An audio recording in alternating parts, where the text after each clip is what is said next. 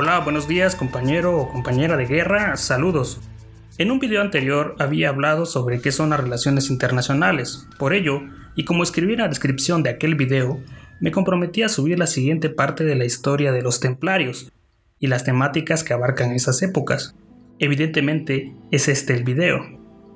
Escogí esta historia porque nos permite conocer algunas de las transformaciones de la época de la Edad Media y saber algunos datos que aunque están presentes en la historia formal, para su consulta se necesita una investigación previa, o al menos no siempre se les enseña a las personas en los institutos, y es que en las relaciones internacionales, la historia del mundo y el derecho internacional son pilares fundamentales para esta profesión.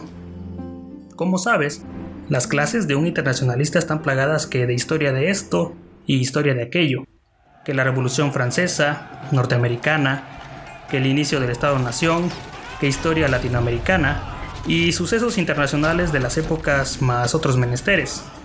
¿Por qué te decía yo que las catedrales eran más que simples construcciones grandes y majestuosas?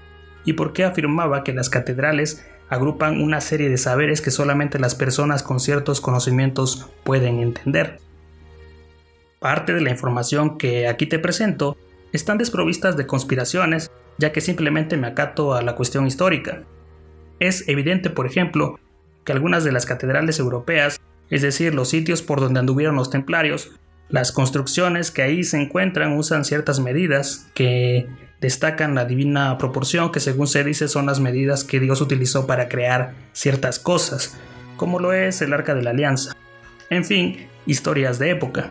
Y de hecho, ya hablando de asuntos más puntuales, muchos maestros constructores usaron esas medidas para erigir estas majestuosas construcciones, pero no se puede negar la extraordinaria belleza de la arquitectura de ese tiempo. Por ende, son cuestiones que ustedes pueden creer o no creer. Yo por lo tanto tengo mis propias opiniones al respecto, pero soy de mente abierta. El enigma del arte gótico. Se considera un enigma el arte de esta época debido a que la gente que estudia o estudió los acontecimientos históricos no tiene muy claro o no hay mucha claridad al respecto a cómo surgió este tipo de arte referente a las construcciones. Pero se sabe que el arte gótico se extendió rápidamente sobre el año 1130 de nuestra era por zonas de Europa. Maestros canteros aparecieron de manera rápida con conocimientos muy avanzados para la época, Obviamente, hablamos que eran épocas de Edad Media, y la construcción de estas catedrales pone en jaque los supuestos limitados conocimientos en matemáticas. Estas afirmaciones crean eh, otras preguntas, por ejemplo, ¿dónde esos maestros recibieron su formación como canteros especializados? Lo que sí llama la atención es que todo esto apareció en un periodo menor a 100 años, es decir, del 1180 al 1270 de nuestra era, que es el periodo donde en Europa se erigieron aproximadamente unas 80 catedrales con estas características y al menos unas 500 abadías. Algo muy interesante que relata parte de la forma de vida de aquel tiempo es que algunas de estas construcciones, en las cuales uno pensaría que son sitios de culto y la adoración, eran básicamente una continuación de la vida de aquel tiempo. En estos recintos había cabida para actos como mercado de animales hasta realizar al interior actividades deportivas, de hecho, parte de esa forma de vida quedó plasmada en capiteles, esculturas y vitrales que han sobrevivido al paso del tiempo.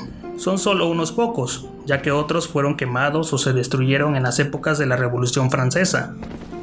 La virtud y la vida cotidiana de aquella época quedaron registradas en esas formas de arte, al lado de santos o imágenes religiosas.